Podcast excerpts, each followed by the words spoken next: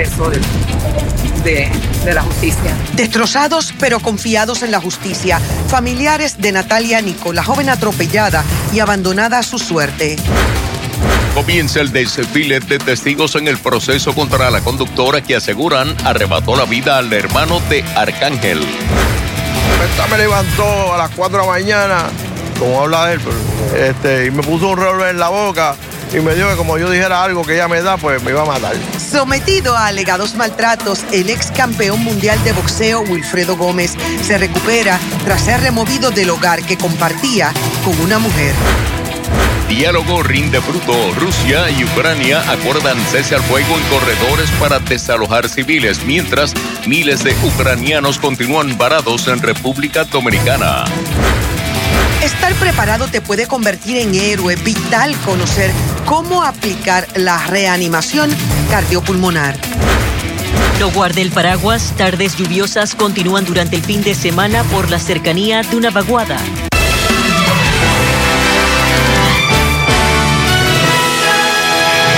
Tranquila.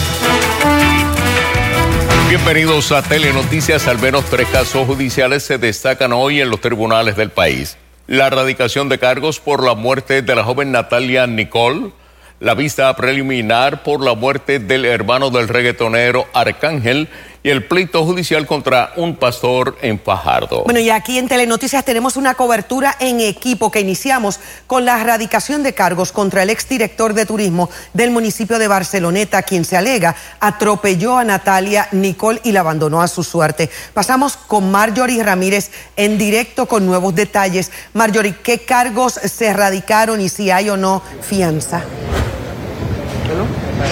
Ivonne, en efecto, se le erradicaron cargos por la muerte de Natalie Nicole. Estamos hablando de violación a la ley 22, ocasionando la muerte en la carretera y también por huir de la escena. Le fijaron una fianza de 100 mil dólares, la cual va a estar prestando. Así que lo que se espera es que dentro de unos minutos Carlos Julián Maldonado salga del tribunal para entonces ser llevado para ser fichado en lo que se lleva a cabo la vista preliminar. Pero ya salió la mamá de Natalie Nicole. Hablamos de Jennifer Rivera, quien está más aliviada dentro del dolor con esta determinación de causa para arresto e indicó que este ha sido el mejor regalo de cumpleaños que pudo haber recibido su hija que ya no está en vida, que como todos saben cumpliría hoy los 21 años. Vamos a escuchar lo que tuvo que decir Jennifer Rivera al salir de aquí del Tribunal de San Juan.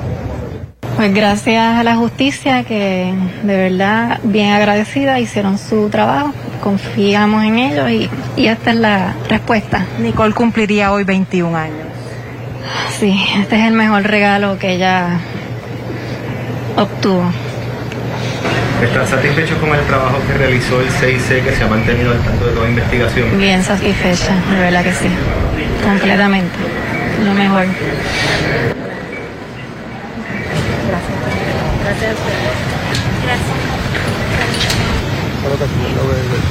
Y ahora nos encontramos con el capitán Luis Díaz, director del CIC de San Juan, ya que estuvo presente en el día de hoy. También aquí está el agente investigador, correcto. Le pregunto de inmediato, capitán, eh, específicamente los cargos como tal que se le radicaron hoy a Maldonado. Mira, este, como dijimos ya al principio, ¿verdad? Este 5.07A que es conducir pues, de forma temeraria, pero prácticamente eh, eh, dándole un golpe a una persona, que es al- la persona que ayudaba a Natalia, ¿verdad? El 5.07C, que es abandonar prácticamente el lugar, o sea, causándole la muerte a Natalie, ¿verdad? Y tenemos el 4.02, que es conducir de forma temer- temeraria y abandonar el lugar. Eh, lo cierto, el joven dijo algo en sala, tengo entendido que fue a través de declaraciones juradas que se llevó a cabo esta vista. Eso es correcto, el fiscal pues lo hizo todo a través de las declaraciones juradas. Aquí me acompaña el agente investigador, ¿verdad? Uno de mis policías que estuvo allí en la eh, prácticamente eh, desde el inicio de la investigación, donde pues tuvimos eh, tiempo, pero eh, pre- prevalecimos en lo que estábamos La haciendo. familia ha estado muy agradecida de la policía en el sentido de que, como todos saben, este joven dio una versión para cobrar el seguro y fue precisamente la gente quien se percata de que hay algo que no cuadra y entonces es que llegan a dar con lo que ocurre. Volvemos, este, esto es un vivo ejemplo, ¿verdad?, de que cuando la ciudadanía se une con el negociado de la Policía de Puerto Rico, el resultado va a ser este. Esto pasó, le damos las gracias a la ciudadanía, ¿verdad?, gracias al Departamento de Justicia y a la ciudadanía, pues, porque pudimos este, prácticamente eh, someter este caso en el día de hoy. Gracias, capitán, por haber estado con nosotros y también a la gente investigador. No sé si pueda decir algunas palabras de la gente que está investigando este caso. Bueno, eh, yo, como dice el capitán, estamos agradecidos de la ciudadanía. si no hubiese sido eh, literalmente por la ciudadanía, incluso la, ustedes la prensa que publicaron parte ¿verdad? de la evidencia que se pudo recuperar allí, pues posiblemente se nos hubiese hecho un poco más difícil. ¿Han recibido la cooperación del acusado? No, el momento no. El momento de la persona pues ha sido este prácticamente eh, solamente a través de su abogado.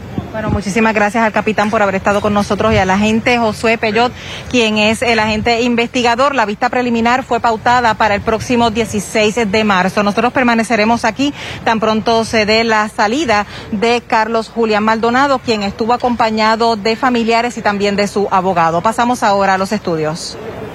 Gracias, Marjorie. Mientras la defensa de la conductora imputada de causar la muerte en noviembre pasado del hermano del exponente de música urbana Arcángel objetó hoy que la fiscalía preguntara a sus testigos sobre el resultado de la prueba de alcohol en la sangre. y Sosa amplía. Tengo fuerza y esperamos que esto ya hoy podamos ver algo por lo menos. La madre de Justin Santos quiere que Mayra Nevares Torres pague por haber cegado la vida de su hijo en un accidente de tránsito ocurrido en el puente Teodoro Moscoso en noviembre pasado. La fiscalía le imputa cargos de homicidio negligente, grave daño corporal, embriaguez conducir de manera negligente y temeraria su vehículo Hyundai Tucson. Tras el impacto, la guagua terminó encima de la valla, en dirección contraria. El agente de patrullas carreteras Benedicto Oquendo fue el primer testigo en la vista preliminar. Declaró que observó a la imputada intoxicada. La defensa entiende que hubo errores durante el proceso para obtener la muestra de sangre en la prueba para detectar nivel de alcohol en el cuerpo de la acusada. Porque tiene una versión que se contradice en cuanto a, a su declaración jurada. Las declaraciones juradas son documentos que hacen un resumen de los eventos.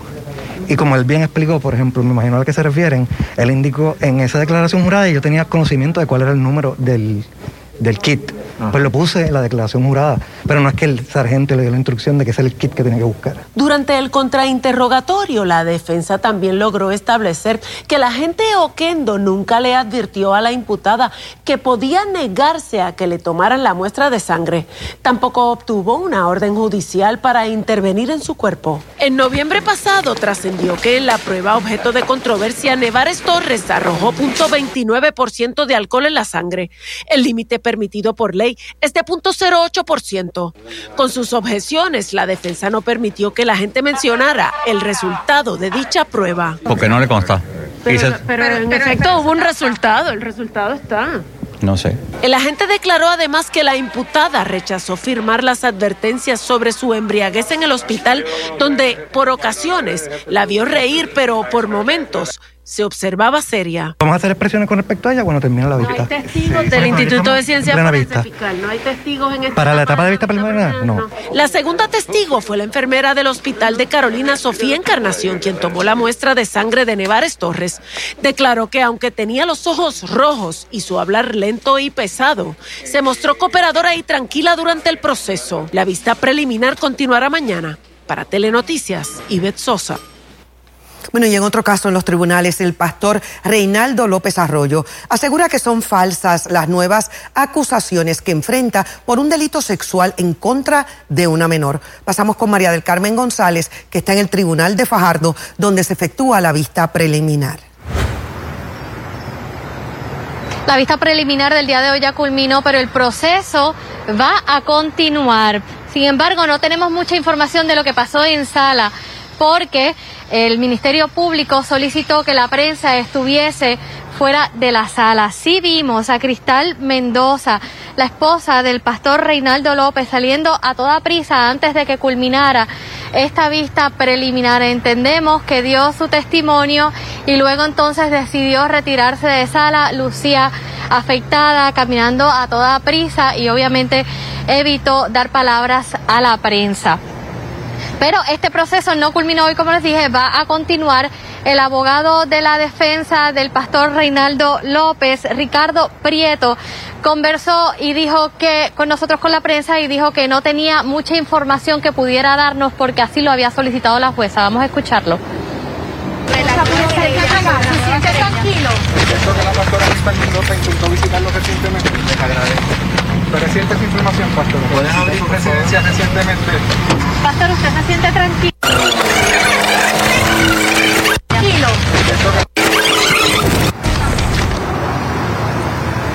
Es la jueza Carilyn Díaz quien está a cargo de estas vistas preliminares.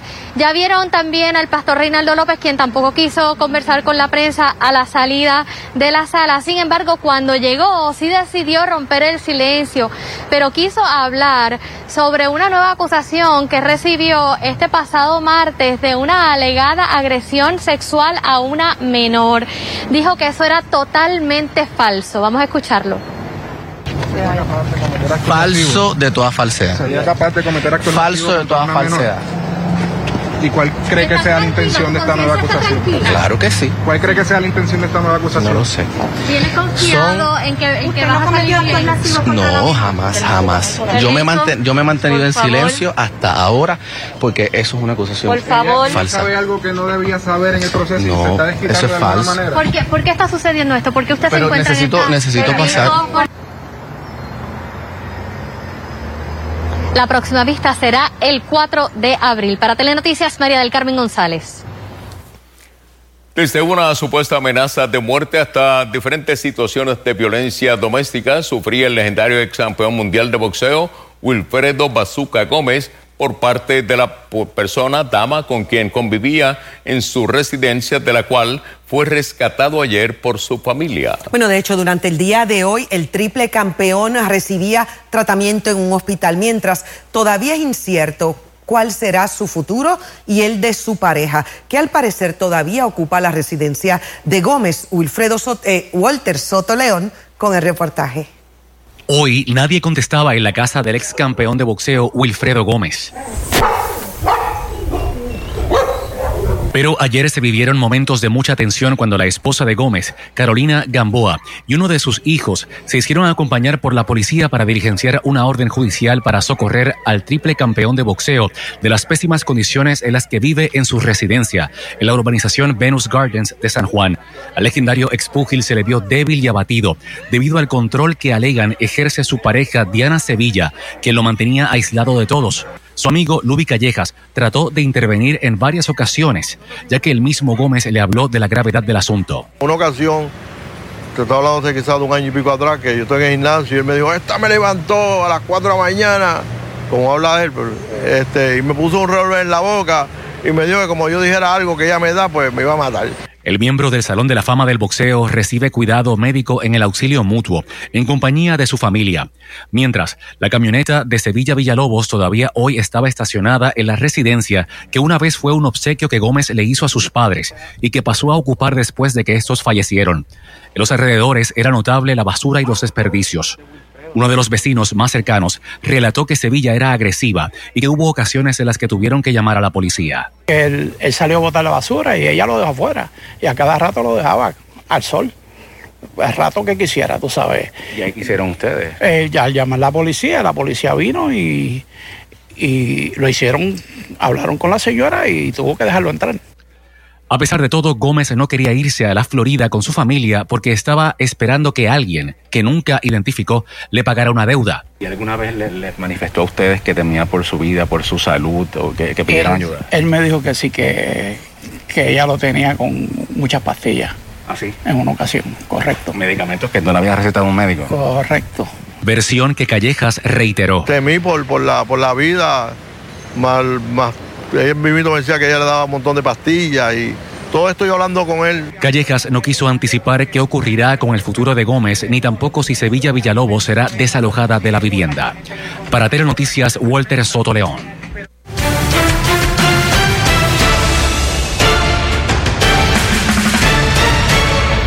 Bueno, la invasión Ucrania continúa cobrando vidas. Lamentablemente se suman más muertes tras los ataques rusos. Además, le pasa factura al bolsillo de los consumidores. Anoche los mercados internacionales cerraron con un aumento entre 3 y 4% en el precio del crudo, lo que a su vez elevó el de la gasolina en Puerto Rico. Maribel Meléndez Fontán hizo un recorrido por algunas estaciones y nos tiene los detalles. La crisis entre Rusia y Ucrania comienza a tener efecto en la economía local. El precio del barril de petróleo se disparó y el costo de la gasolina supera el dólar. ¿Sorprendida con el precio en bomba? Eh, no, me lo, no me he fijado cómo está la regular. 1.4 la regular. 1.4 está bastante alta. Sí, porque anteriormente estaba menos de eso. Estoy sorprendida, sí. La propuesta legislativa que busca establecer una moratoria de 45 días en el cobro del impuesto al combustible, conocido como la crudita, parece estar lejos de una realidad. DACO siempre va a apoyar todo lo que sea de beneficio del consumidor, ¿no? Pero en ese sentido le damos deferencia a las agencias pertinentes sobre el particular. Y ante el aumento del precio de la gasolina, los consumidores deben enfocarse en aquellas cosas que pueden controlar, como por ejemplo maximizar sus salidas y buscar aquellas gasolineras que como esta todavía mantienen el precio por debajo del dólar. Las corrí todas y aquí era donde más económica estaba hoy. Así se encuentra el consumidor buscando donde más barata está la gasolina. Definitivamente. Hay que ahorrar un poquito. Acabo de tener que echar 50 pesos aquí. Doloroso. Y, está todavía por debajo del dólar. Exacto. Bueno, aquí lo que pasa es que este carro se lleva premium, o sea que me tuve que echarle por encima del dólar. Está fuerte. Ante la incertidumbre en el comportamiento de los mercados internacionales, el consumidor boricua se proyecta más aguzado y defiende hasta el mínimo centavo. Ya he tenido la, la, experiencia de que te dice que está un precio, pero cuando, por ejemplo, si yo compro gasolina a dólar y yo echo 20 dólares, da 20. me da 20 y me da menos. El secretario del DACO aseguró que su agencia está activa en su rol fiscalizador. ¿Qué va a ocurrir de cara a los próximos días? Eso nadie lo sabe. El DACO está monitoreando la situación y está sobre todo asegurándose que en Puerto Rico se respete tanto a nivel de mayorista como a nivel de detallista la orden de congelación de margen de ganancia que emitimos el jueves pasado. Para Telenoticias, Maribel Meléndez Fontán. Y hoy preguntamos, ¿echas menos gasolina ahora con el precio actual? Un 51% opinó que sí, mientras que un 49% dijo que no. Para más noticias, recuerda, puedes acceder telemundopr.com. Los cientos miles de ucranianos que continúan varados en República Dominicana están esperanzados en poder regresar a su patria. Algunos temen haberlo perdido todo mientras cifran sus esperanzas en al menos poder llegar hasta Polonia. Nos conectamos con José Tevez, enviado especial a Dominicana, quien tiene nuevos detalles en exclusiva. José, adelante.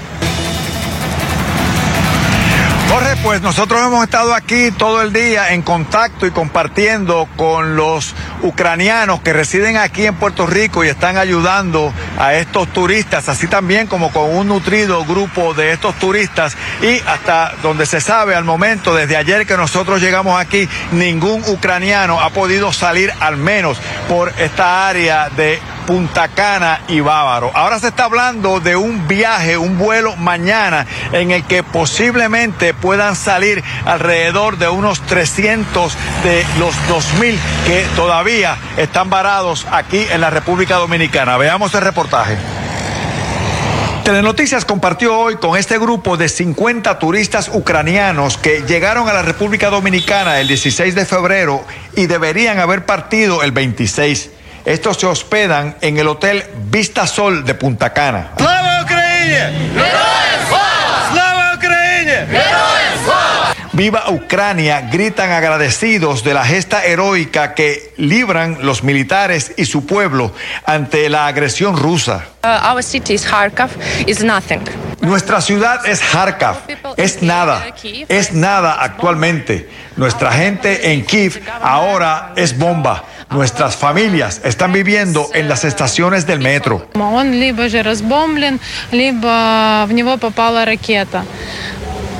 Uh, mucha gente que está aquí no tiene su casa en Ucrania ahora mismo, o está destruido o está dañado. Ellos no tienen casa donde volver. Aunque ayer la Asociación de Hoteles y Turismo de la República Dominicana emitió un decreto para que se les extendiera la estadía de manera gratuita por 48 horas, ese no ha sido su caso. Nosotros prolongamos nuestro número por dinero, pero la compañía del tour no nos ayuda y algunos están aquí ya sin ningún dinero, dijo Vasilik Vasilik. Ahora se les dice pudieran salir mañana en un vuelo de la aerolínea KLM hasta Holanda con una capacidad para 290 pasajeros, lo que todavía dejaría sobre 1.600 ucranianos varados aquí. Right now you are not sure about anything. No, no. Uh, They say maybe, maybe, or mañana, mañana, you know, all time. Estos turistas denuncian que ellos llegaron hasta la República Dominicana a través de una agencia de viajes rusa con oficinas en Ucrania, Annex Tour, pero que esta empresa a raíz de esta situación se está ocupando de conseguir vuelos de regreso a Rusia para los ciudadanos de esa federación. Sin embargo, de ellos se han olvidado. A esto se le unen los inescrupulosos que se valen de estas situaciones para su lucro personal. Casi no hay eh, tickets para 7, 8 días. Y si hay tickets por una persona se compran 1000, 1200, 1500 dólares hasta Europa. De esas ciudades tendrían que arreglárselas para llegar a Ucrania si es que pueden pasar el asedio ruso para entrar. Bueno, al menos estas personas recibieron hoy una buena noticia, el anuncio de la creación de los corredores humanitarios para poder evacuar civiles y entrar suministros a su país. Ellos esperan que por esos corredores puedan volver a entrar a Ucrania desde las ciudades a donde van a estar llegando en Europa. Para Telenoticias desde Punta Cana en la República Dominicana les informó José Esteves. Gracias, José. Sin duda complejo el panorama. Y ahora de regreso a Puerto Rico, la investigación sobre el incidente que culminó con el desmayo de la representante Wanda del Valle comenzó hoy con entrevistas a los testigos del suceso protagonizado por el asesor legislativo Obed Rojas. Luis Guardiola está en el Capitolio con detalles que solo verás aquí en Telenoticias. Buenas tardes, esa investigación en efecto comenzó ya hoy. Hubo entrevistas con el representante Juan Oscar Morales, también la representante Yachira Lebrón y Víctor Párez estuvieron eh, siendo entrevistados sobre este incidente eh, con la representante Wanda del Valle. Gracias por estar con nosotros. En el caso de Obed Rojas, el asesor legislativo eh, que tuvo ese intercambio con usted, le pregunto, hay quienes señalan que la sanción que hasta ahora ha impuesto el presidente, esperando por una investigación, ¿verdad? Eso de separarlo y que no tenga contacto con legisladores que no sean los con los que él tiene contrato, es poco. Quisiera saber, ¿usted tiene algún interés de que se le elimine el contrato a él? ¿Usted cree que debe pasar qué con esa investigación? Que se sea justo. Solamente que sea justo. Yo creo que aquí hay una oficina de capital humano que a base de las investigaciones que haga y de lo que ya nosotros hemos dicho, eh, tomen las decisiones justas ¿Qué según el sería lo reglamento. justo para usted? Yo creo que yo no quiero ser juez. ¿Usted se sintió amenazada por esas palabras de Obed Rojas al decirle que tenía que hacer algo si no se podía perjudicar eh, en el caso suyo de, de la comisión de ética? A mí me molesta el proceso. El proceso porque yo, a mí me están castigando con lo de ética desde diciembre. Desde diciembre estoy en tensión de que si van a votar, no van a votar. Y yo creo que ya el tema está bien. Que me den la sanción que sea. Pero yo no hice nada malo, yo solo entregué un informe tarde. ¿Usted entiende que debe haber alguna consecuencia eh, en su caso o considera que es desproporcionado una amonestación eh, por lo que ocurrió con su informe financiero? Es que ha sido mi molestia, sigue siendo mi molestia, porque el superintendente de la Cámara entregó su informe tarde, era la misma situación que la mía, y el caso de él lo desestimaron. Entonces no estamos usando la misma vara. No, no puedo decir más, o sea, el informe, mi informe es más, yo ofrecí y no me, me lo han permiti- no me lo han permitido enseñar todos mis informes porque yo llevo más de cuatro años en- en- rindiendo informes. Y yo estaba dispuesta, a, no importando que ahí se vean todas mis deudas, los de mi esposo, todo lo de mi casa, enseñarlo público porque yo no tengo nada que ocultar. Muchas gracias, representante, por compartir con Telenoticias sus expresiones sobre estos temas. Regreso al estudio.